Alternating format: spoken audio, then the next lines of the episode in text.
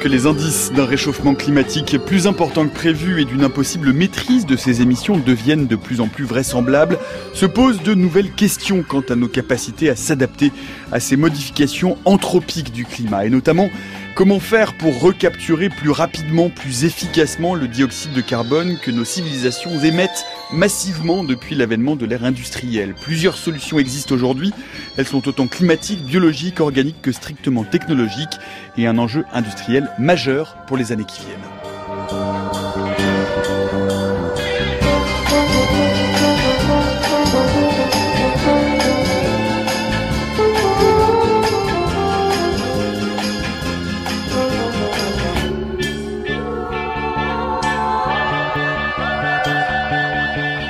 CO2, comment lui tendre un piège? C'est le problème captif que nous allons tenter de résoudre dans l'heure qui vient. Bienvenue dans la méthode scientifique. Et pour aborder les multiples et différents volets de ces problématiques liées à la capture du CO2 atmosphérique, trois invités aujourd'hui autour de la table de la méthode scientifique. Cornelia Rumpel, bonjour. Bonjour. Vous êtes présidente du comité scientifique et technique de l'initiative internationale 4 pour 1000 et directrice de recherche CNRS à l'Institut d'écologie et des sciences de l'environnement de Paris. Euh, bonjour Laurent Bopp. Bonjour. Vous êtes directeur de recherche CNRS au laboratoire de météorologie dynamique de l'Institut Pierre-Simon Laplace et professeur à l'école normale supérieure de Paris. Et bonjour David Farussin. Bonjour. Vous êtes directeur de recherche CNRS à l'Institut de recherche sur la catalyse et l'environnement, c'est à Lyon, et consultant technique pour la start-up Mofaps. Voilà, nous en reparlerons tout à l'heure. Comme tous les jours, eh bien, ne perdez pas les bonnes habitudes en 2019. Vous pouvez suivre notre émission en direct sur notre fil Twitter en vous abonnant au compte euh, la méthode FC. Alors pour commencer, euh, peut-être un mot pour dire que euh, la capture de carbone, elle est aujourd'hui intégrée, elle est aujourd'hui partie prenante euh, de tous les scénarios euh, du GIEC, notamment on n'envisage plus au niveau international l'évolution du climat terrestre sans une action humaine d'intensification euh, de cette capture du CO2 atmosphérique, David Ferrissin bah oui, tout à fait. Si aujourd'hui, je crois que au niveau de la, la production de barils de pétrole, on doit être à 100, 100 millions, je crois, de, de tonnes, je crois, par, par jour, si je m'abuse. Donc, ben, ces 100 millions, on va un jour, on va les brûler. Et donc, si on veut pas augmenter la concentration du CO2 dans l'air, il va falloir euh, tout de suite les, les, capturer, les piéger euh, pour éviter euh, une surconcentration du CO2 dans l'atmosphère. Donc c'est un passage obligé dans le futur. Ça fait partie de quasiment tous les scénarios. C'est indispensable aujourd'hui là en Alors c'est indispensable si on veut euh, si on veut remplir l'objectif, qui est de limiter le réchauffement à 1,5 degré ou à 2 degrés par rapport à la période pré-industrielle. Nous, les climatologues, on explore aussi des scénarios où on ne fait rien, des scénarios qu'on appelle business as usual, où on continue à émettre sans capturer du CO2, et ce sont les scénarios qui nous amènent à plus 4 ou plus 5 degrés de réchauffement à la fin du siècle. Qu'en pensez-vous également, Cornelia Rumpel? Oui, tout à fait. Euh, mais notamment, je voudrais dire, euh, une réaction de David. Euh, on brûle du carbone, du pétrole, on réchauffe, on dégage du CO2, mais il faut arrêter cela parce que sinon, on va on va aller vers le mur. C'est ça, peut-être qu'il faut préciser que le, le, thème de cette émission, c'est vraiment la question, et les questions notamment technologiques et techniques liées à la recapture euh, du dioxyde de carbone atmosphérique. Il va sans dire qu'évidemment, ça va en parallèle avec une action euh, de limitation des émissions, euh, dont il sera moins question, mais qui est tout aussi essentielle et qui est sans doute là la question essentielle. Mm. Euh, il, enfin, on va discuter de plein de méthodes. Mm. Il y a plein de méthodes sur la table. Aujourd'hui, il faut le dire, on n'a pas trouvé de méthode magique. Euh, semble-t-il qu'on n'arrivera pas à stabiliser le CO2 dans l'atmosphère sans nous attaquer à force, en grande force, à la question des émissions. Hmm. Peut-être justement peut-on commencer par en dire quelques mots. Je ne sais pas si vous avez quelques chiffres qui veut s'y consacrer, Laurent Bob. Oui, voilà. Donc on parlait des émissions de carbone. On est aujourd'hui, on vient de dépasser les 10 milliards de tonnes de carbone qui sont émis chaque année dans l'atmosphère en raison de la combustion du pétrole, du gaz naturel et, et du charbon. Donc 10 milliards de tonnes par an. Et ça explique l'augmentation du CO2 depuis 1850 euh, ou même depuis 1750, depuis l'avènement de l'ère industrielle. Et le CO2 a augmenté de près de 40% dans l'atmosphère. Donc on a dépassé les 400 parties par million de CO2 dans l'atmosphère. C'est une toute petite fraction du volume atmosphérique, mais cette, cette augmentation de cette toute petite fraction est responsable en grande partie du changement climatique qu'on observe aujourd'hui. Aujourd'hui, donc, il y a eu néanmoins une partie de ce CO2 qui est relâché dans l'atmosphère, qui est recapturé par des voies naturelles. Est-ce qu'on on sait exactement quel type d'écosystème capture quel type de CO2 en quelle quantité? On a des proportions en tête, Cornelia Rumpel? Euh, on, a, euh, on, on, connaît à peu près, mais euh, notamment au piège biosphérique, il y a quand même des très grandes incertitudes qu'on n'arrivera pas très bien à modéliser. Du coup, il faut mieux comprendre déjà les processus dans la biosphère et il faut, il faut bien étudier ça pour, afin qu'on arrive mieux à modéliser. Hmm. Quels sont aujourd'hui les principaux, euh, ce qu'on appelle des puits de carbone? Quels sont les principaux euh, écosystèmes qui transforment et qui capturent le CO2 atmosphérique Ce qu'on sait aujourd'hui avec précision, hmm. c'est cette valeur des 10 milliards de tonnes de carbone qui sont émis chaque année. Il y a une petite incertitude là-dessus. Euh, ce qu'on sait aussi avec précision, c'est la vitesse à laquelle le CO2 augmente. Ça, on a plein de stations de mesure qui donc mesurent le CO2 dans l'atmosphère. Et donc, ce qu'on est capable de documenter, c'est le fait que l'augmentation du CO2 représente à peu près la moitié de nos émissions. Ça, ça veut dire que la moitié de nos émissions sont capturées par les puits naturels. Alors ensuite, c'est plus compliqué. Euh, où est-ce que ce CO2 est capturé de façon naturelle? Est-ce que c'est dans l'océan? Est-ce que c'est dans la biosphère continentale? Là, on a des incertitudes. Ce qu'on sait à peu près aujourd'hui, c'est que sur... Euh, donc il y a 5 milliards de tonnes qui s'accumulent dans l'atmosphère chaque année, ce qui est responsable de l'augmentation du CO2. Et les autres 5 milliards de tonnes, ils sont capturés à part à peu près égale par l'océan, d'un côté, ça c'est plutôt des processus physico-chimiques, et par la biosphère continentale de l'autre, et là on parle de processus biologiques. David Ferrussin, sur euh, justement le, la part de capture. On parle évidemment, on dit que les forêts sont le principal poumon euh, justement de la planète, mais en fait, il semblerait que ce soit tout de même plus les océans qui soient euh, les principaux puits de carbone. C'est pas, pas, pas tout à fait clair? Oui, enfin, pour moi, c'est pas ma, voilà, c'est pas mon sujet de, de, recherche. On en reparlera tout à l'heure. Il y a, il y a des technologies de, de capture qui peuvent être mises en œuvre mais aujourd'hui elles sont insignifiantes voilà, euh, par rapport à, ce que la nature peut faire. Il y a, il y a des choses qui peuvent être faites au, niveau technologique, mais qui n'ont pas été mis en place parce qu'il y a un coût à cela et la société n'est pas encore euh, prête à cela. Donc c'est aujourd'hui, je crois que en Norvège, on piège un million de tonnes par an, donc c'est euh, par rapport aux 10 milliards, hein, c'est mm. ça, on est très très très loin. Mm. Catherine Rompel, sur la part justement euh, de la biosphère continentale et de la biosphère océanique. Donc on, on connaît très bien le piège océanique euh, qui est assez grand et tout ça, mais le, le problème c'est qu'on ne peut pas le manipuler alors que la biosphère qui piège à peu près la moitié, comme tu as dit. Donc, euh, on peut manipuler, on peut par la gestion des écosystèmes, notamment par, par la euh, gestion des sols, on peut arriver euh, à manipuler, à stocker ou bien aussi à déstocker si on utilise des pratiques déstockantes. Hmm. J'ai euh, lu en préparant cette émission une étude euh, relativement récente puisqu'elle a été publiée euh, en novembre dernier dans le journal PNAS qui indique que ces puits naturels que sont la biosphère continentale et notamment la biosphère océanique arriverait à leur limite de saturation, c'est-à-dire qu'on pourrait, ce système serait sur le point de se dérégler, de ne plus être en mesure de capturer la moitié euh, du CO2 atmosphérique qui est libéré dans l'atmosphère. Ce qu'on sait aujourd'hui, c'est que ces puits naturels capturent à peu près la moitié du CO2 qu'on émet, et on se pose beaucoup de questions sur leur évolution future. Et on a des raisons théoriques de croire que euh, à la fois le puits océanique et le puits biosphérique terrestre montrent des signes de saturation en raison des processus mêmes qui expliquent ces, ces puits de carbone. Et une des raisons euh, qui expliquerait cette saturation est liée au changement climatique lui-même. En fait, on a une boucle de rétroaction euh, positive donc avec un effet néfaste finalement. Plus le climat change, moins les puits sont efficaces pour piéger du CO2 en raison du changement climatique, et donc plus le CO2 augmente vite pour la même euh, quantité de, CO2 qui est émise dans l'atmosphère, etc., etc. Donc là, on a une boucle de rétroaction positive. Je peux donner peut-être un ou deux exemples de processus qui, qui permettent d'illustrer cette boucle de rétroaction positive. Alors pour l'océan, pour la biosphère continentale, dans l'océan, un des processus euh, les plus simples, qui est très bien compris, c'est le fait que l'océan se réchauffe, et quand l'océan est plus chaud, la solubilité du gaz CO2 dans l'eau de mer est plus faible. Et donc plus l'océan est chaud, moins l'océan de surface va être capable de absorber du CO2 atmosphérique parce que le gaz est moins soluble, et donc plus une part importante du CO2 est laissée dans l'atmosphère. Donc ça, ça fait partie de ce qu'on appelle cette boucle de rétroaction positive. Mm. Il y a des questions un peu ou des problématiques un peu du même type sur la, sur la biosphère continentale. Le changement de climat avec l'augmentation de température, peut-être une augmentation de la respiration dans les sols, ça Cornélien pourra en parler mieux que moi.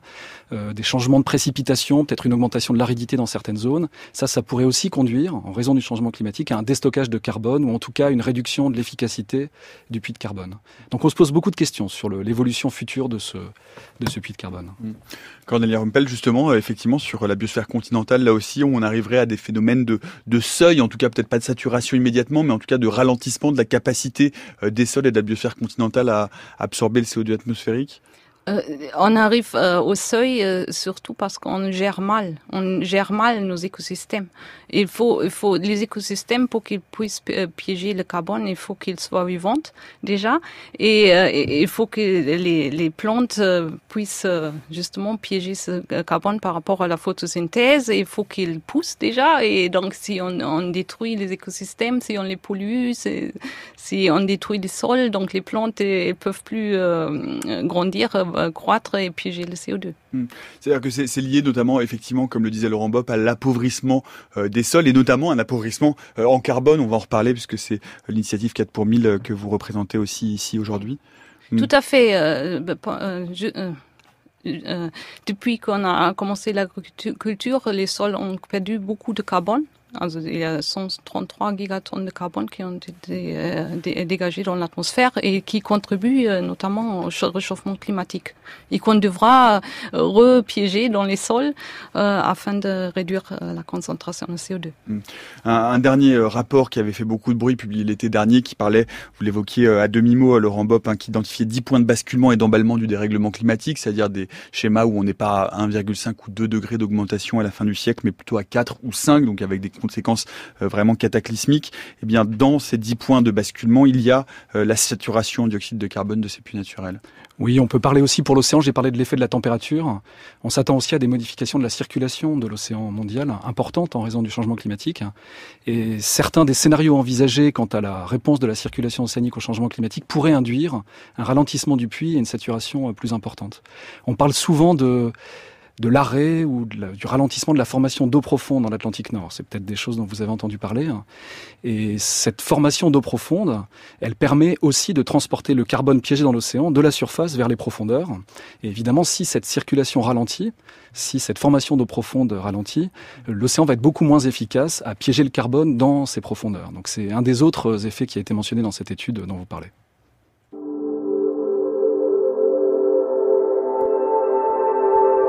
La méthode scientifique, Nicolas Martin. Et à 16h10 sur France Culture, nous parlons donc euh, tout au long de cette heure des stratégies de recapture du euh, carbone, du dioxyde de carbone, mais du carbone atmosphérique euh, en règle générale. Nous en parlons avec Cornelia Rompel, Laurent Bopp et David Farussin autour de cette table. On va examiner hein, ces stratégies qui sont, vous allez l'entendre, très diverses. Certaines sont relativement avancées, d'autres sont encore vraiment à des stades très expérimentaux pour tâcher d'en comprendre les vertus, mais aussi les limites pour certains, pour certaines de ces technologies. On parle d'ailleurs, euh, ça a un nom maintenant, on parle de TEN, TEN, pour technologie à émission négative. Qu'est-ce que c'est qu'une émission négative, euh, Laurent Bob Oui, alors une émission négative, ça peut paraître bizarre. Hein. c'est un peu compliqué comme concept. un peu compliqué et assez contre-intuitif. Mmh. Euh, alors en fait, quand on quand on regarde les objectifs de l'accord de Paris, donc l'objectif 2 degrés ou l'objectif 1,5 degrés, on se rend compte assez rapidement qu'en fait, pour atteindre cet objectif, réduire nos émissions et les amener à zéro, ça ne suffit pas. Et donc il faut aller en dessous de zéro en termes d'émissions. Donc là c'est là qu'on parle d'émissions négatives. Euh, s'il faut que les émissions soient en dessous de zéro, ce sont des émissions négatives. Euh, et en fait, c'est un peu contre-intuitif encore une fois. Euh, on peut se dire, et c'est ce que j'ai dit tout à l'heure, les puits naturels, ils pompent la moitié de nos émissions. Il suffirait de réduire de moitié nos émissions pour stabiliser le CO2 dans l'atmosphère. Ça, c'est une, une, une, conclusion assez intuitive. En fait, ça marche pas du tout comme ça, malheureusement. Aujourd'hui, les puits nous aident. Ils pompent la moitié du CO2. Mais quand on stabilise le CO2, les puits vont pomper de moins en moins de carbone. Aujourd'hui, les puits, pompent les puits naturels pompent du carbone parce que le CO2 augmente. Si on stabilise le CO2 ou si même le CO2 diminue, les puits vont diminuer très fortement et aller vers zéro voire même devenir des sources de carbone si le CO2 diminue assez rapidement. Et c'est ça qui permet d'expliquer pourquoi, pour stabiliser le carbone, il ne suffit pas de réduire un peu nos émissions, même de moitié, il faut amener nos émissions à zéro. Et parce qu'on a mis du temps à se mettre en route, et parce qu'on met du temps à se mettre en route, il va falloir aller plus loin que ça et amener les émissions, amener des émissions en dessous de zéro. Alors pour le scénario 1.5 degré, ce que dit le dernier rapport du GIEC, c'est qu'il faut des émissions négatives à partir de 2050. Pour l'objectif 2 degrés, il faut des émissions négatives à partir de 2070. Parce que les puits vont se réduire en quantité parce qu'on essaie de stabiliser le CO2 atmosphérique. Hmm. Et quel, par quel mécanisme, en fait, si vous pouvez nous expliquer ça en quelques mots, le fait de réduire les émissions, finalement, fait tarir ces puits, euh, ces, ces, puits de, de carbone océanique ou, ou continentaux Je peux l'expliquer pour l'océan. Hmm. En fait, le, le, puits de carbone dans l'océan, c'est un processus euh, physico-chimique très simple. Il est lié à ce qu'on appelle la différence de pression partielle de CO2 de part et d'autre de l'interface air-mer. Hmm. Parce que le CO2 est plus important dans l'atmosphère que dans l'océan, on a un flux net de CO2 de l'atmosphère vers l'océan. Et donc si on stabilise le CO2 atmosphérique, cette différence de pression partielle finit par euh, aller jusqu'à zéro. Et donc ce flux net de carbone de l'atmosphère vers l'océan va aussi jusqu'à zéro. Donc c'est assez simple hein, et ça explique pourquoi le puits est de moins en moins efficace si euh, le CO2 augmente euh, moins fortement. Parce qu'il y a une question que je vous ai pas posée pour commencer cette émission, mais qui est une question finalement qu'on oublie un peu de se poser quand on parle de ce dioxyde de carbone atmosphérique. y a donc la moitié est absorbée par les puits de carbone que devient l'autre moitié euh, Elle se, elle s'accumule certes, mais euh, est-ce qu'elle s'accumule complètement? Est-ce qu'on sait dans quelle strate de l'atmosphère? Qu'est-ce qu'elle devient cette autre moitié de euh, dioxyde de carbone atmosphérique? Qui veut répondre?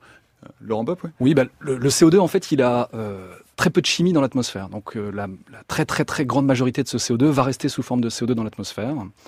Euh, et le CO2 a un temps de vie très long dans l'atmosphère, et donc il va se répartir de façon assez uniforme dans l'ensemble de l'atmosphère, en tout cas dans la basse atmosphère, troposphère, stratosphère.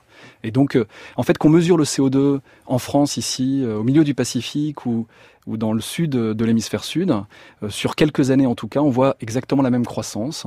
Et donc il suffit d'assez peu de stations de mesure du CO2 pour documenter la croissance du CO2 dans l'atmosphère. Si on regarde à l'échelle saisonnière ou à des échelles temporelles encore plus petites, on voit des différences entre les différents sites de mesure qui vont être liés à des échanges rapides entre l'atmosphère, la biosphère continentale les saisons, par exemple, les plantes, elles vont euh, utiliser du CO2 au printemps et pendant l'été, puis elles vont relarguer ce CO2 pendant, l'automne, pendant l'hiver. Donc on voit des variations saisonnières. Mais si on enlève ces variations saisonnières, on voit que le CO2 augmente partout dans l'atmosphère d'à peu près euh, la même quantité. Mmh.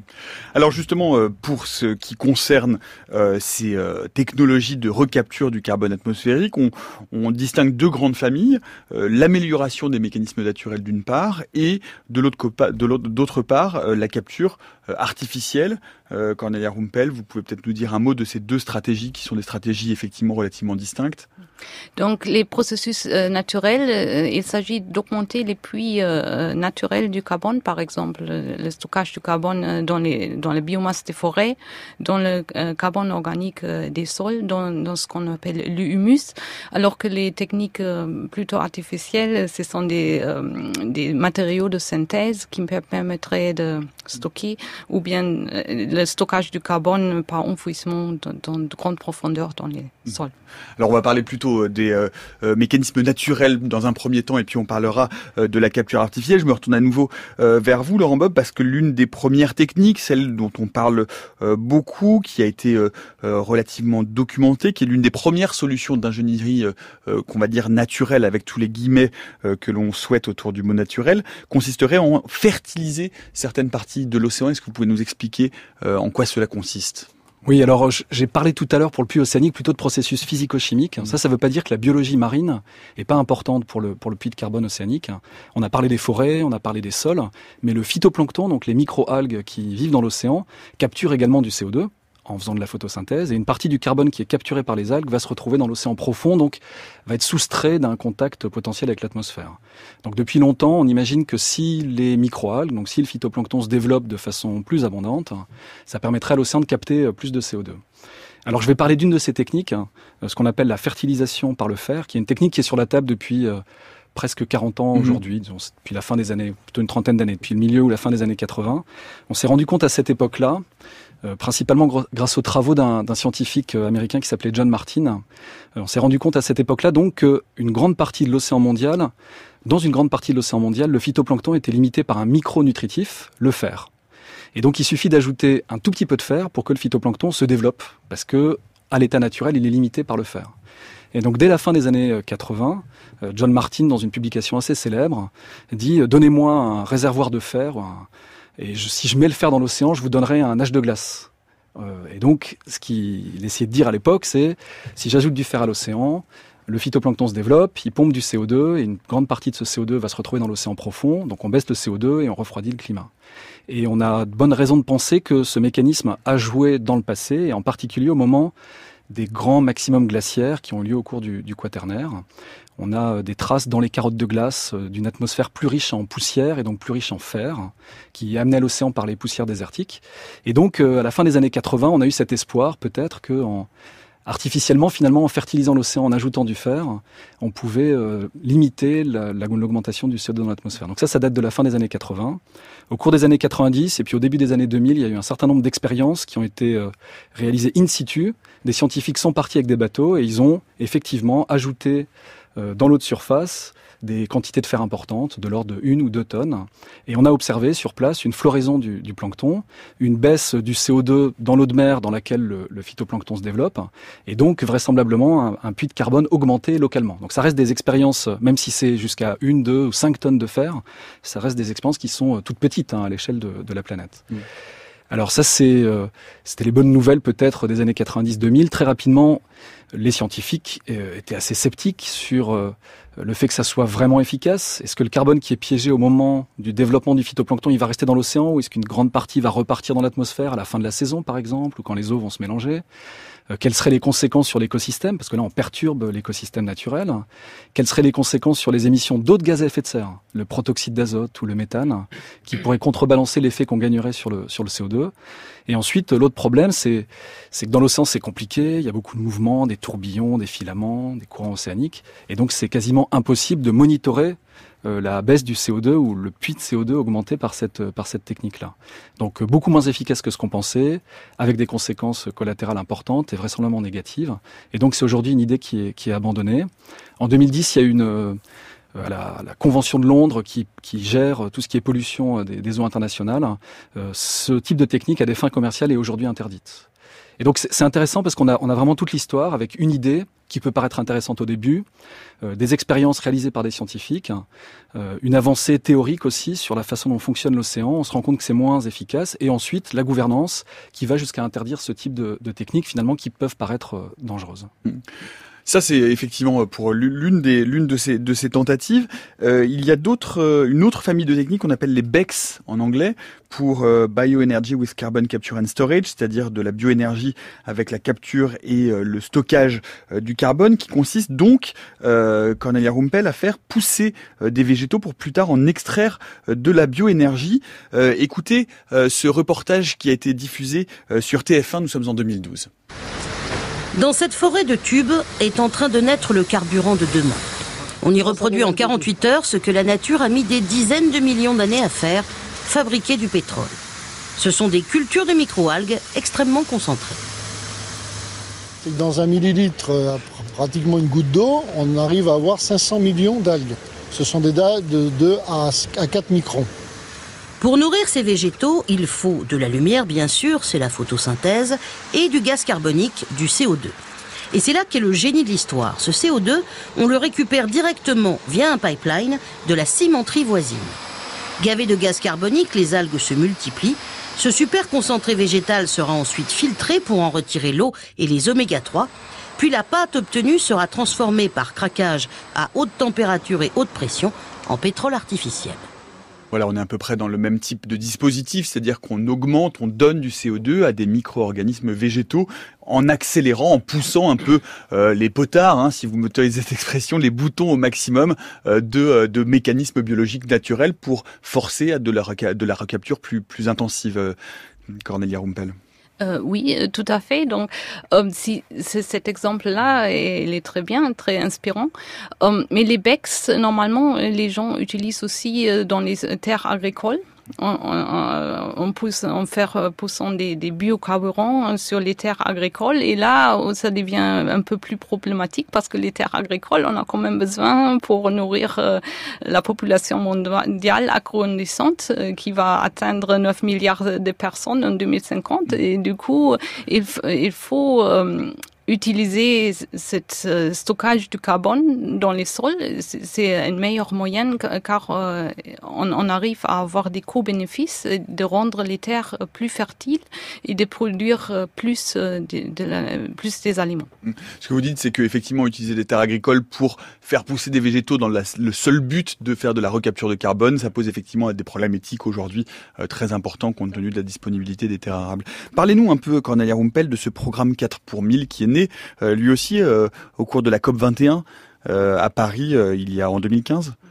Ce programme 4 pour 1000 a été lancé par l'ancien ministre d'Agriculture Stéphane Le Foll et et cette initiative a pour but de stocker le carbone, d'augmenter le stockage du carbone dans le sol de 4 pour 1000 par an, afin d'assurer euh, la sécurité alimentaire et de lutter contre le changement climatique et aussi de permettre aux écosystèmes de s'adapter euh, au changement climatique.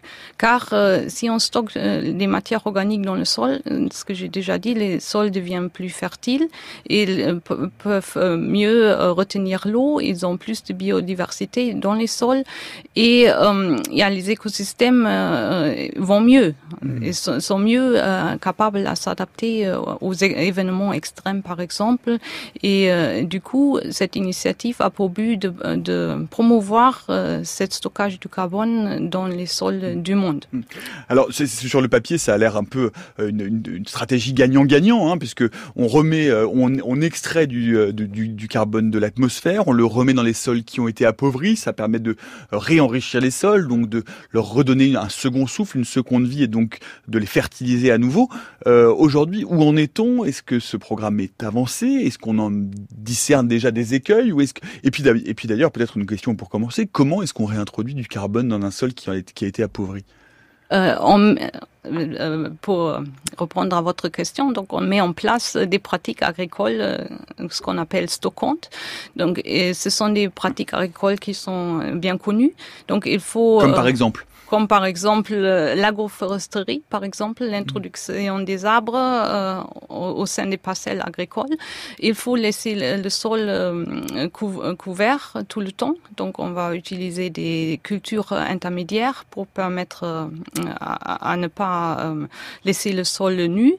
On peut utiliser des légumineuses, par exemple, utiliser moins, moins, un peu moins de fertilisants euh, minéral parce que les fertilisants minéraux, euh, ce qu'un des problèmes, c'est aussi il y a d'autres gaz à effet de serre, le N2O par exemple, qui a une puissance euh, de réchauffement 40 fois plus important que le CO2. Du coup, ça c'est c'est très important de, de lutter. Le dioxyde d'azote. Oui, le dioxyde d'azote. Et euh, euh, donc, euh, il y a des techniques, il existe des, techniques qui existent, qu'on connaît, et du coup, on veut mettre ça en, œuvre pour permettre de stocker plus de carbone dans les sols, pour pouvoir, si c'est fait à grande échelle, de stocker une certaine quantité qui est équivalent à un des grands émetteurs, par exemple l'Union européenne, si on arrive à stocker 4 pour 1000 Aujourd'hui, justement, où on est cette euh, initiative euh, on, on, vient d'entrer en 2019, donc ça fait trois ans, enfin ça fait trois ans puisque la COP 21 c'était à la fin de l'année. Euh, est-ce que est-ce qu'il y a des, des, des engagements concrets? Est-ce que vous avez réussi à avancer? Est-ce que où, où en est-on? Oui, euh, donc euh, le comité scientifique et technique euh, a élaboré des indicateurs qui permettent de juger des actions. Est-ce que si des actions sont en accordance avec les objectifs de l'initiative, qui, qui, qui doivent répondre à certains critères il faut toujours avoir, voir le, le, euh, les trade-offs et aussi les bénéfices de ces euh, projets. Les inconvénients donc. Des, euh, inconvénients et mm-hmm. les bénéfices des pratiques à, un, endroit donné. Donc il faut vraiment voir ça spécifiquement dans des régions, dans des régions différentes du monde. Et ça, on a mis en place et maintenant, il nous faut des actions politiques qui permettent de mettre ça en place. Il nous faut des financements pour pouvoir euh, permettre euh, l'installation de ces pratiques-là. Et du coup, euh, voilà, on est à ce, moment-là. Et on, est en train de, de promouvoir et d'essayer à recueillir des fonds pour pouvoir avancer. David Harrison. Oui, on a abordé là les techniques naturelles hein, de, de, stockage de pillageage naturel. Et on se rend compte que quand on veut booster la nature, il peut y avoir des effets collatéraux et dommageables, enfin en tout cas des risques qui sont pas aujourd'hui euh, maîtrisés. Alors euh, c'est très des recherches très très très très en amont, mais euh, donc on essaye de reproduire la photosynthèse au niveau du laboratoire. de faire la, photosynthèse artificielle et donc d'essayer avec des systèmes de piéger du CO2 avec de l'eau, faire du sucre, hein, avec donc la, lumière du soleil, de façon à être un peu séparé de, la nature et de pas avoir euh, les désavantages ou, ces risques. Mais aujourd'hui, on en est euh, très très loin. Il y a eu des preuves qui ont été faites au laboratoire. Je crois qu'on est, est arrivé à faire quelques molécules de sucre, mais de façon très très très lente. Et aujourd'hui, quand même, euh, ce sont des gros travaux de recherche qui sont partagés dans, dans le monde entier, euh, qui sont encore voilà, à, l'échelle du, du, du, laboratoire. On produit que quelques molécules aujourd'hui de méthanol ou, de méthane, mais c'est vrai que c'est un c'est un, défi hein, puisqu'il faut aller plus vite que la nature. Et la nature elle a évolué, elle a mis des millions d'années pour aller à son rythme et à sa belle vitesse. Donc est-ce qu'on va pouvoir aller aussi vite que la nature? Et est-ce qu'on va pouvoir produire un produit chimique ou un carburant de façon assez sélective, assez pure, qu'on va pouvoir utiliser après, comme par exemple de l'éthanol ou, des alcools, méthane, des, alcools, etc. Un, mot peut-être, Laurent Bob, sur cette initiative euh, 4 pour 1000. On voit que là, alors on n'est on n'est pas dans des systèmes, oups, là, de, j'en perds mon stylo, des systèmes de, euh, de géo-ingénierie, c'est-à-dire de fertilisation de l'océan. On a des systèmes qui sont des systèmes très inclusifs, de reforestation, de euh, pour réinjecter, réimplanter du carbone par voie naturelle dans des sols qui ont été appauvris. Euh, là, on est clairement sur des limites qui sont des limites politiques, économiques, internationales, qui sont beaucoup plus compliquées à mettre en œuvre de manière euh, globale et collective Oui, je, crois que toutes ces techniques, euh, quelle que soit leur efficacité, finalement, s'il y a des co-bénéfices, il faut foncer. Euh, il faut foncer. Et si elles peuvent contribuer à réduire euh, la vitesse à laquelle le CO2 augmente, ou même contribuer à faire baisser le CO2, tant mieux. Euh, mais s'il y a des co-bénéfices, il faut il foncer. du côté océanique, il y a aussi beaucoup de travaux sur la végétation côtière. On parle des mangroves ici ou des marais salants, euh, des herbiers, par exemple les posidonies, etc. Donc il y a aussi de la végétation océanique qui, piège du, du CO2. C'est pas des surfaces très importantes, mais ce sont des, écosystèmes qui sont très productifs. Et ce sont aussi, pour les mangroves en tout cas, des écosystèmes qui ont beaucoup souffert ces dernières années avec une déforestation importante pour installer euh, des fermes à crevettes ou, faire de l'aquaculture. Et donc sur ces écosystèmes aussi, si on arrive à les restaurer, si on arrive à les protéger, il y a des co-bénéfices importants. Donc un piégeage de carbone d'abord. On ne sait pas trop combien et on ne sait pas si ça sera significatif à l'échelle globale, mais ça permet de protéger les côtes euh, de tempêtes, ça permet euh, euh, la pêche aussi, parce que ces écosystèmes vont être utilisés par les jeunes poissons pour se développer. Donc là encore, ce sont des techniques avec des co-bénéfices pour lesquels il faut, il faut y aller, il faut foncer. Et puis l'effet sur le CO2, ça sera un plus, hein, euh, évidemment, mais il y a tous ces bénéfices importants. Hmm. Peut-être euh, un, mot, oui, on va vous remettre évidemment le lien, on avait consacré une émission entière à la mangrove, on va vous remettre le lien sur le, le fil Twitter de l'émission. On entendait euh, tout à l'heure dans, dans l'archive, dans le, dans le document, le reportage télé, ce dispositif lié aux microalgues. Les, les, Parisiens ou les gens qui vivent en Ile-de-France peut-être en connaître quelques-uns. Il y en a, il y en a un dans le 14e place d'Alésia qui ressemble à une grosse colonne Maurice qui est censé extraire justement de, de l'air, qui est une place très polluée de Paris. Il y en a un autre, je crois, à Poissy, euh, en région parisienne. Ça, ce sont des pistes. La piste des microalgues, on a le sentiment aussi qu'on est en train de toucher à quelque chose de relativement intéressant parce que c'est assez facile à mettre en place, c'est assez facilement exploitable. Mais est-ce que ça peut être euh, mis en place de façon suffisamment développée pour être significatif au niveau du, du climat de la planète ce qui, est, ce qui, est, intéressant avec les microalgues, c'est leur, euh, leur taux de croissance qui est très élevé. Euh, donc ce sont des êtres unicellulaires qui sont capables de doubler de volume quasiment tous les jours. Et donc on a évidemment des taux de croissance très forts pour, pour les microalgues. L'autre intérêt, c'est contrairement à certains types d'écosystèmes euh, euh, continentaux, on n'a pas besoin d'ajouter de l'eau. Donc il n'y a pas de limitation par la quantité d'eau disponible, parce qu'elles vivent dans l'eau de mer ou dans, dans des, dans des conditions qui sont par, par définition euh, aqueuses. Euh, donc il y a un certain nombre d'intérêts. Ensuite, ce qui est compliqué, c'est est-ce qu'on va être capable, euh, ces techniques-là, de les étendre à grande échelle pour qu'elles jouent un rôle de façon significative sur, sur cette capture de carbone? Et là, ça reste encore compliqué. On en est encore à, l'état de prototype. Et donc, le, le gros problème qu'on a, c'est le temps. On n'a pas le temps. On veut des émissions négatives importantes dès 2050. Euh, et avec le temps de la recherche, euh, c'est souvent plus longtemps. Et puis après, le temps de la gouvernance et de développer ces techniques-là à l'échelle, mondiale, c'est compliqué. The French are glad to die for love. They delight in fighting duels. But I prefer a man who lives and gives expensive jewels. A kiss on the hand may be quite continental, but diamonds are a girl's best friend.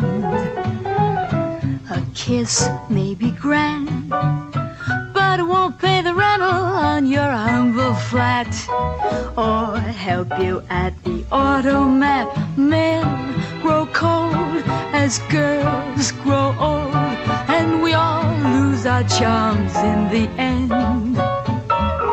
But square cut or pear shape, these rocks don't lose their shape. Diamonds are a girl's best friend. Tiffany's.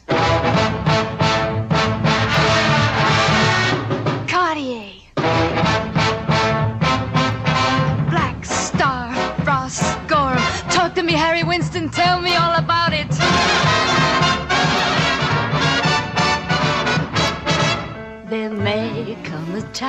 Voilà, la voix de Marilyn Monroe en ce euh, 2 janvier 2019, Diamonds are the girl's best friend, puisque les diamants sont une forme très condensée de carbone et que certaines initiatives de recapture du carbone envisagent de transformer, et oui, le carbone atmosphérique en bijoux. Peut-être aura-t-on le temps d'en dire un mot, même si c'est très anecdotique après tout. En tout cas, on parle effectivement de cette question de la recapture euh, du carbone et du dioxyde de carbone euh, atmosphérique pour essayer euh, d'en limiter la prolifération dans l'atmosphère. Nous en parlons avec euh, Cornelia Rumpel, qui est directrice de recherche CNRS à l'Institut d'écologie et des sciences de l'environnement de Paris, avec Laurent Bob, qui est directeur de recherche CNRS au laboratoire de météorologie dynamique à l'Institut Pierre-Simon Laplace, et avec David Farussin, qui est directeur de recherche CNRS à l'Institut de recherche sur la catalyse et l'environnement à Lyon. Mais tout de suite, comme tous les mercredis, à mi-émission, c'est temps de retrouver la recherche montre en main. Et aujourd'hui, nous avons le plaisir d'accueillir euh, depuis euh, le lointain Québec euh, Nafouel El Baraoui. Bonjour. Bonjour. Vous êtes en troisième année de thèse au Centre Énergie et Systèmes de l'École nationale supérieure des mines à Paris. Vous êtes donc en ligne avec nous depuis Montréal. Vous travaillez le titre de votre thèse Convertir le mauvais carbone en bon plastique. Voilà, je vous laisse la parole, c'est à vous. Merci tout d'abord euh, pour votre invitation. Bonne année à vous et Bonne année. à et ceux qui nous écoutent. Alors, mon travail de thèse consiste à concevoir, à construire et à mettre en route un puits de carbone euh, intensif, hybride et adapté à un usage en milieu industriel à Paris.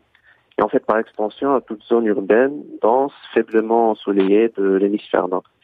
Alors, il s'agit d'un puits de carbone de type photobioconvertisseur, c'est-à-dire un réacteur où des micro-organismes biologiques de type cyanobactéries ou microalgues vont, sous l'effet de la lumière euh, qui va leur fournir l'énergie radiative nécessaire, vont séquestrer les molécules de dioxyde de carbone qui sont présentes, euh, par exemple, dans l'air, dans les tunnels, dans les fumées euh, d'échappement ou dans notre cas, dans les fumées d'incinération, en très grande quantité d'ailleurs. Euh, ces micro-organismes vont ensuite convertir le dioxyde de carbone en des composés organiques qui sont vitaux pour leur croissance et leur survie. Des composés que nous pouvons par la suite extraire, traiter, conditionner et valoriser pour des applications euh, matière ou énergie. Pour nous, ça sera du polymère PHA, de la fibre de carbone et on sous-produit de l'énergie à partir de résidus de, biomasse. Alors, dans un premier temps, nous avons travaillé à améliorer les modèles de prédiction des différents euh, phénomènes inhérents aux procédés biologiques de photosynthèse. Aujourd'hui, nous proposons un modèle global, multiphysique et multiphasique, c'est-à-dire un modèle à deux composantes, électrodynamique et hydrodynamique, que nous avons donc bouclé dans un milieu à trois phases, le milieu de culture à queue, les micro-organismes solides et puis les fumées d'incinération.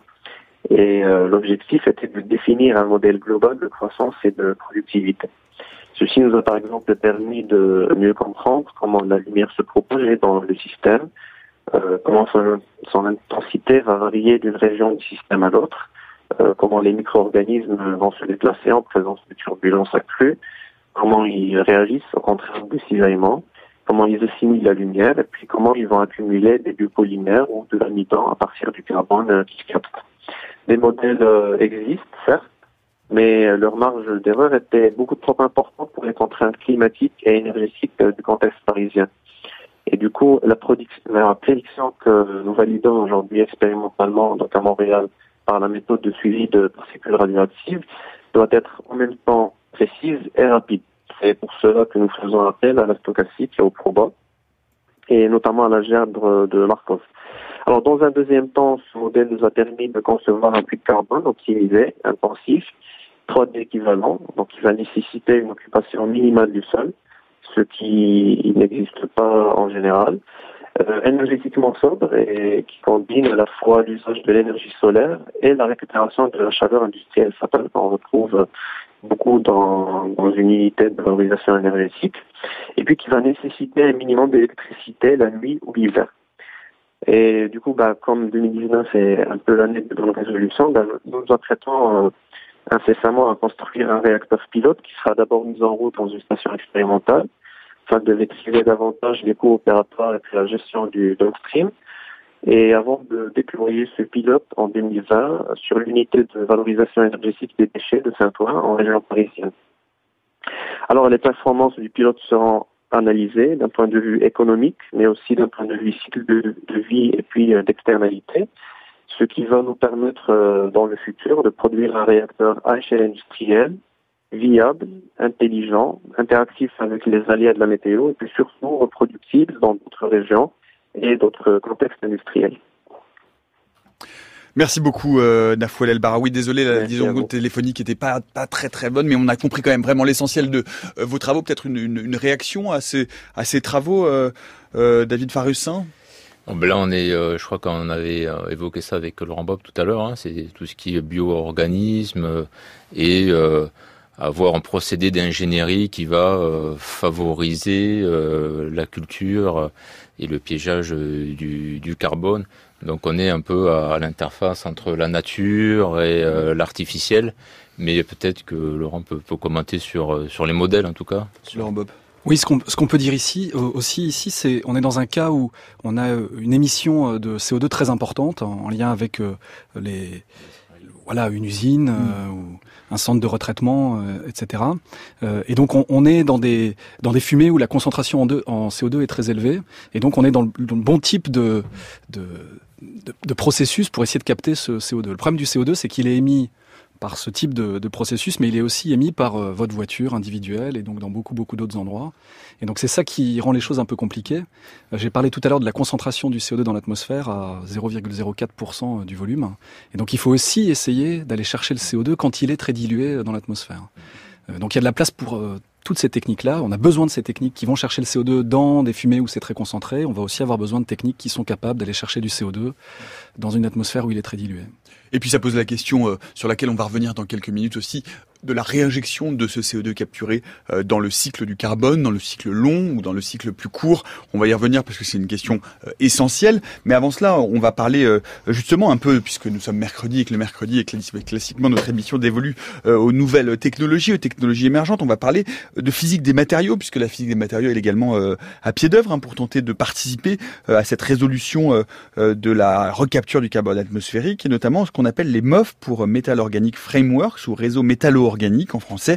Euh, c'est un secteur qui est en pleine effervescence et auquel vous êtes intéressé, Antoine Beauchamp. Oui, bonjour Nicolas, bonjour, à toutes, bonjour à tous. Oui, ces MOF, ils ont été mis en point en 2000 aux États-Unis et depuis, les chimistes ne cessent d'en développer. En fait, ce sont des matériaux qui, à l'échelle nanométrique, sont poreux et sont constitués à la fois de briques inorganiques contenant un ion métallique et de briques organiques contenant une molécule de carbone. François-Xavier Couder est chimiste et chercheur CNRS à Chimie Paritech. Il nous explique comment on peut développer des MOF qui ressembleraient à des pièges à carbone, mais aussi comment on pense l'architecture de ces cages à CO2 aux dimensions nanométriques.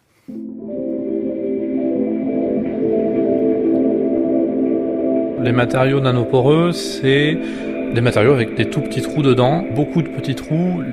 L'image qu'on a des matériaux poreux, c'est euh, typiquement la pierre ponce, où là on voit les trous, donc on va parler de matériaux macroporeux.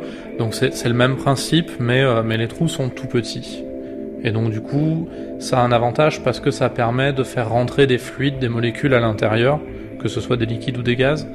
Le but étant, plus les trous sont petits et plus plus il y a de molécules qui peuvent rentrer, plus ça représente de surface. Ce qu'on dit en général, c'est que dans quelques grammes d'un matériau poreux, nanoporeux, on a en surface l'équivalent d'un terrain de foot. Et donc euh, ça permet d'accueillir beaucoup de molécules. Aujourd'hui, dans la famille des matériaux poreux, effectivement, il y, a beaucoup de, matériaux différents. On les classe en général par nature. On va trouver euh, des matériaux carbonés, charbon actif, qui sont connus pour euh, tout ce qui filtre l'eau, par exemple euh, les, carafes de table. On va trouver des matériaux inorganiques, donc composés d'éléments silicium, aluminium, oxygène, etc. Typiquement, ceux qui sont le plus utilisés industriellement, c'est ce qu'on appelle les éolites, donc c'est des aluminosilicates avec des, avec des, nanopores à l'intérieur. Les MOF, Metal Organic Frameworks, euh, c'est vraiment des composés organométalliques, nanoporeux, donc euh, construits avec des centres métalliques, donc la partie inorganique, et puis entre des molécules organiques qui les relient. C'est assez différent de ce qui se faisait avant, dans le sens où, quand on compare aux éolites, les éolites sont des structures euh, rigides, c'est inorganique, c'est vraiment de, ça ressemble à des cailloux, des cristaux, euh, et puis euh, c'est des structures très peu flexibles. Il en existe 200 connus dans le monde, et en découvrir une nouvelle, c'est un exploit. les Metal Organic Frameworks, les MOF, on en a aujourd'hui plus de 6000 connus, et puis en, en une dizaine d'années ou une quinzaine d'années seulement. D'autre part, comme il y a des molécules organiques à l'intérieur, on peut en fait modifier ces molécules organiques et c'est le, le, grand concept de base de ces matériaux-là, c'est qu'on peut ajuster leurs propriétés en changeant leur chimie. Quels sont les avantages de ces MOF aujourd'hui? Alors, il y a plusieurs choses. Il y a effectivement la question euh, purement du volume poreux ou de la surface accessible, qui est liée à la quantité de gaz qu'on va pouvoir stocker à l'intérieur du matériau. Ça, effectivement, les MOF ont des grands, très grands volumes poreux, tout simplement parce que quand on part d'un matériau de base, on peut en fait euh, donc imaginez, c'est un peu comme un mécano. Hein. Euh, on a vraiment les métaux qui sont les, petites billes magnétiques métalliques et puis euh, les, les, molécules organiques qui les relient. Ça fait cette espèce de, de construction là que avec lesquelles les enfants peuvent jouer.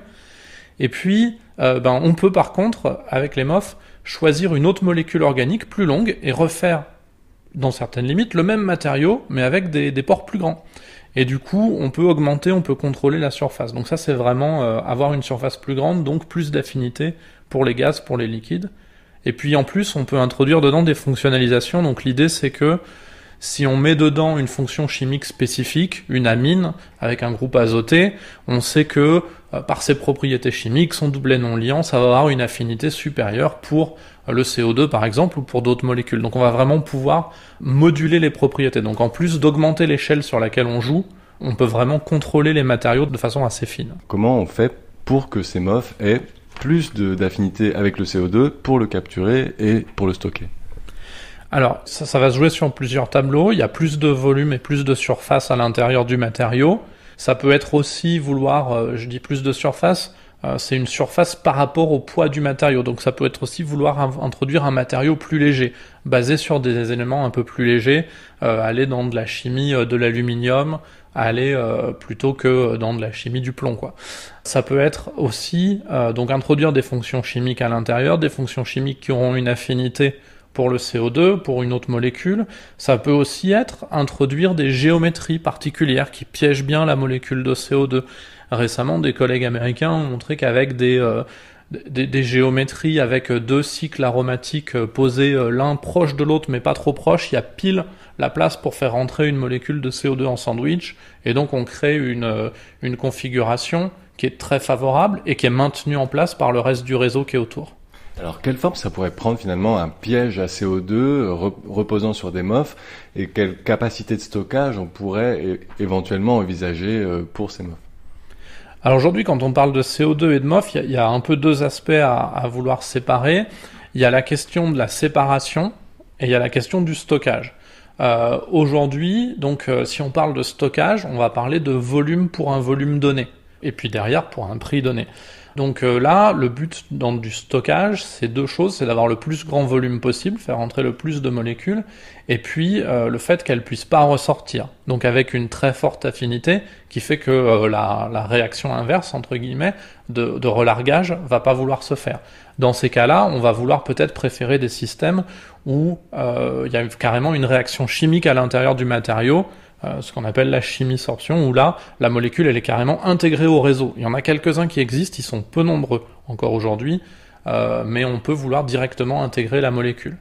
Sinon, on peut utiliser euh, les MOF ou d'autres matériaux nanoporeux, mais pour séparer euh, en disant derrière j'ai une autre solution qui est le stockage. Parce qu'un premier problème, c'est déjà d'extraire, de séparer le CO2 du reste des gaz de l'atmosphère. il n'est pas en grande quantité et donc il faut un matériau qui soit capable de faire le tri. Et ça, les MOF sont assez adaptés à ça parce qu'elles ont une affinité pour le CO2 qui peut être réglée par rapport à d'autres gaz. Et on peut dire par exemple eh ben, un matériau qui retient le CO2, mais qui laisse passer l'oxygène, le diazote, les molécules qui sont présentes dans l'air et qu'on ne veut pas du tout piéger. Du coup, on fait passer, on utilise ça comme un filtre, comme une membrane en quelque sorte, et on va vouloir récupérer, euh, récupérer le CO2 et après le stocker peut-être autrement ou le réutiliser. C'est aussi une des pistes aujourd'hui euh, de la réutilisation euh, du CO2 derrière. Voilà le reportage du jour sur ces MOF, euh, réseau métallo-organique. Une réaction évidemment, David Farussin, puisque c'est votre, votre secteur. Oui, alors déjà une petite précision, euh, enfin on peut dire un petit cocorico parce qu'au CNRS, on a été les pionniers en, France hein, sur ces matériaux avec les Américains et des collègues aussi japonais. Donc on est leader et la France reste bien bien disons, aux avancées aux premières, aux premières lignes sur ces matériaux. Donc pour compléter un petit peu ce que mon collègue François-Xavier Couder disait, c'est vrai que c'est, euh, ce sont des, des, des, matériaux qui ont des propriétés d'absorption qui sont différentes des éolites et des charbons. Euh, pour compléter, ils ont des propriétés euh, hydrophiles, hydrophobes différentes. C'est-à-dire qu'ils ont des poches hydrophiles dans lesquelles on va pouvoir capter le CO2 mais avec une surface hydrophobe qui va repousser un petit peu, j'allais dire, euh, pour être simple, l'eau. Et quand on va vouloir euh, capturer le CO2 atmosphérique qui est dans l'air, il y a beaucoup d'humidité dans l'air, et un des, défauts des, pièges des absorbants, c'est qu'ils captent préférentiellement euh, l'eau par rapport au CO2, donc ils sont peu sélectifs, et donc ils fonctionnent pas très bien. Donc ces nouveaux matériaux MOF, ils ont la bonne idée, d'avoir un équilibre hydrophile-hydrophobe qui permet d'absorber préférentiellement le, le, CO2. Donc on va pouvoir les concentrer sélectivement et puis dans un deuxième temps le relâcher en chauffant un petit peu par exemple. Et ça c'est un deuxième avantage des MOF par rapport aux autres absorbants, c'est que on peut euh, régénérer sa porosité et reconcentrer le CO2 en apportant un une toute petite quantité d'énergie qu'on pourrait trouver chez le solaire ou dans la géothermie ou une chaleur euh, fatale. Donc euh, deux avantages qui font que ces matériaux aujourd'hui euh, bon excitent la communauté scientifique et même les industriels produisent beaucoup d'ailleurs de littérature scientifique. un, mot justement, un, grand piège, comment, comment, quel serait leur, leur type d'exploitation idéal finalement pour pouvoir rendre leur efficacité, l'optimiser? Je dirais qu'aujourd'hui, enfin, ce sont c'est des procédés qui existent aujourd'hui. Euh, ça s'appelle des procédés TSA, Temperature Swing Absorption. Donc c'est des des grosses colonnes qui sont remplies euh, euh de euh, de petites billes, je dirais, de, de zéolite ou de MOF ou de charbon. Et puis on, on fait passer un flux. Le CO2 va être capté dans ces grandes colonnes. Au bout d'un moment, les, les pores, ces matériaux sont, sont gorgés et donc il faut réactiver. Donc c'est une deuxième colonne qui prend le relais et ça et ça et c'est des des vases communicants euh, comme ça. Donc ça peut être de très grosses installations euh, au niveau de d'usines de cimenterie ou d'acierie ou euh, ça pourrait pourquoi pas se mettre au pot d'échappement d'une voiture, mais le coût énergétique est assez voilà sera difficile à, à supporter. Et donc ça, ça pourrait fonctionner avec euh, un CO2 à 400 ppm dans l'atmosphère ou on est dans des concentrations trop faibles pour que ces matériaux parviennent à prélever une partie du CO2 à très faible concentration? Ça, ça, ça marcherait, euh, pas forcément très bien. euh, mais euh, aujourd'hui, je suis allé, je reviens d'un voyage, voyage d'Australie où des collègues de Melbourne, à l'université de, de Monash, ont mis un prototype en place qui permet de capter le, CO2 atmosphérique et de le concentrer. Alors je pense que c'est un rapport par 100, donc pour arriver à quelques pourcents. Et l'idée c'est de le réinjecter dans des serres, par exemple, pour euh, faire des tomates ou, des kiwis, euh, etc. Donc concentrer le CO2 et le réinjecter. Voilà, donc il y a des, il y a des prototypes, c'est pas complètement farfelu, et euh, l'enjeu aujourd'hui c'est de faire bien le bilan énergétique de tout cela et de voir si on consomme pas trop d'électricité ou pas trop d'énergie par ailleurs pour pouvoir faire fonctionner la machine. Et puis il reste une question, alors il nous reste très peu de temps pour l'aborder, mais qui est tout de même une question centrale, c'est euh, la transformation. Une fois que ce CO2 ou ce carbone euh, est piégé, qu'en fait-on euh, On entendait tout à l'heure la possibilité de le transformer d'une certaine forme en carburant, mais ce sont des alcools, du méthane, tout ça est encore relativement incertain. Donc c'est vrai qu'il y a une...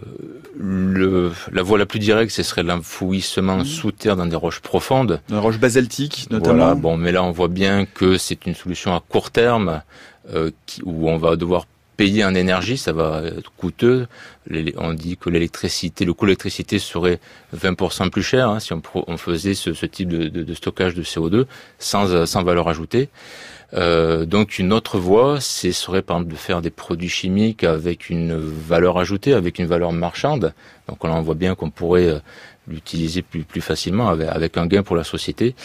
Donc là, il existe quelques familles comme des, polymères, des polycarbonates, ou donc là on fait réagir le CO2 avec une, molécule d'époxyde, ou euh, faire des, additifs de, de, de, solvants comme le diméthylcarbonate. Là on fait réagir le CO2 avec euh, le méthanol. Mais voilà, ce sont, il faut trouver ces molécules, euh, il faut les fabriquer, euh, ça demande de l'énergie également. Et euh, voilà, donc là c'est aussi un bilan marché qu'il faut faire, un bilan énergétique. Est-ce que ça en vaut la peine? En tout cas, ces molécules et ces, marchés de chimie sont bien inférieurs en, volume par rapport à la production de CO2, à l'émission de CO2 qu'on fait par de façon journalière. Donc ça peut pas être une réponse à, vraiment à la capture du CO2. Pour cela, euh, vraiment, il faudra aller euh, sur la synthèse peut-être de, carburant en le combinant avec de l'hydrogène, et ça sera de l'hydrogène vert, de l'hydrogène euh, fabriqué à partir d'énergie intermittente, le solaire, le photovoltaïque. Donc ça, cet hydrogène qu'on appelle vert, combiné avec du CO2, peut faire du méthanol ou de l'éthanol, pourquoi pas aussi des sucres, etc. mais là, on en est loin de cet hydrogène vert encore. Laurent Bop, euh, justement sur la réutilisation de ce carbone capturé, on voit bien que c'est toute la, toute la problématique. Une fois qu'on l'a capturé, qu'est-ce qu'on en on fait On l'a capturé, ça suffit pas, surtout mm. si on parle d'émissions négatives. Mm. Parce que si on fait du biocarburant et qu'ensuite on utilise ce biocarburant, on est neutre d'un point de vue carbone. C'est-à-dire que tout le CO2 qu'on a capturé, on le réémet finalement mm. dans l'atmosphère. Et là, on parlait de la nécessité d'aller vers des émissions négatives. Et donc ça, ça veut effectivement dire que ce carbone, il faut le stocker quelque part et donc il faut l'enlever du système. Donc on a parlé des réservoirs géologiques. Euh, il y a d'autres façons de stocker ce, ce, carbone, mais il faut aussi travailler sur ce stockage de, de carbone. Il y a peut-être alors une autre voie, on a parlé de, de transformation chimique en produits, disons, organiques, carburant, aux molécules. Il y a aussi des recherches qui se font dans la minéralisation. Euh, donc en chimie, si on, on, mélange, on fait réagir du CO2 avec euh, du calcium ou du magnésium, on fait de l'olivine, de la dolomite. En fait, c'est voilà du calcaire, on va dire. Des carbonates. Euh, des carbonates. Mmh. Et donc on peut penser à utiliser ce type de matériaux euh, pour la construction des bâtiments, pour les routes, etc. Euh, donc ce sont des développements qui sont en cours, où là par contre les, les volumes sont très très importants, donc on peut penser euh, piéger de façon significative ce CO2. Il faudra par contre retravailler la notion de coût puisque les, matériaux pour la construction sont des, matériaux à très très très bas coût. Donc il faudra capter ce CO2 de façon très peu chère. Et on en revient aux, aux matériaux MOV, par exemple, aux, aux, solutions très très innovantes pour, pour baisser, baisser les coûts. Merci beaucoup en tout cas à tous les trois d'être venus euh, évoquer euh, ces problèmes qu'on voit encore relativement nombreux pour arriver à une échelle industrielle et suffisante en tout cas pour réduire la concentration de euh, dioxyde de carbone dans l'atmosphère. Merci à tous les trois. Merci Cornelia, Cornelia Rompel, merci Laurent Bob, merci euh, David Farussin. J'en profite euh, pour vous indiquer que le premier forum France Culture qui aura lieu comme chaque année dans le grand amphithéâtre de la Sorbonne, ce sera le 12 janvier, sera précisément consacré à cette question un peu plus large liée au réchauffement climatique. Maintenant qu'il est là, maintenant qu'il est inéluctable, comment s'y prépare-t-on? On vous donne des nouvelles, mais vous allez très bientôt pouvoir vous inscrire sur le site de France Culture, franceculture.fr ou maisondelaradio.fr. Merci à toute l'équipe de la méthode scientifique, euh, Eve Etienne, Antoine Beauchamp, Noémie euh, de Saint-Vulfranc, Céline Lausanne, euh, Olivier Bétard à la réalisation, Audrey Guélil à la technique. Dans le prochain épisode de la méthode, et eh bien demain, pour commencer l'année scientifique du bon pied, nous vous proposons une piqûre de rappel de la formation de l'esprit scientifique, le grand ouvrage épistémologique de Gaston Bachelard, dont il sera question pour notre première émission d'histoire des sciences de l'année. Ce sera demain à 16h jusqu'à preuve du contraire.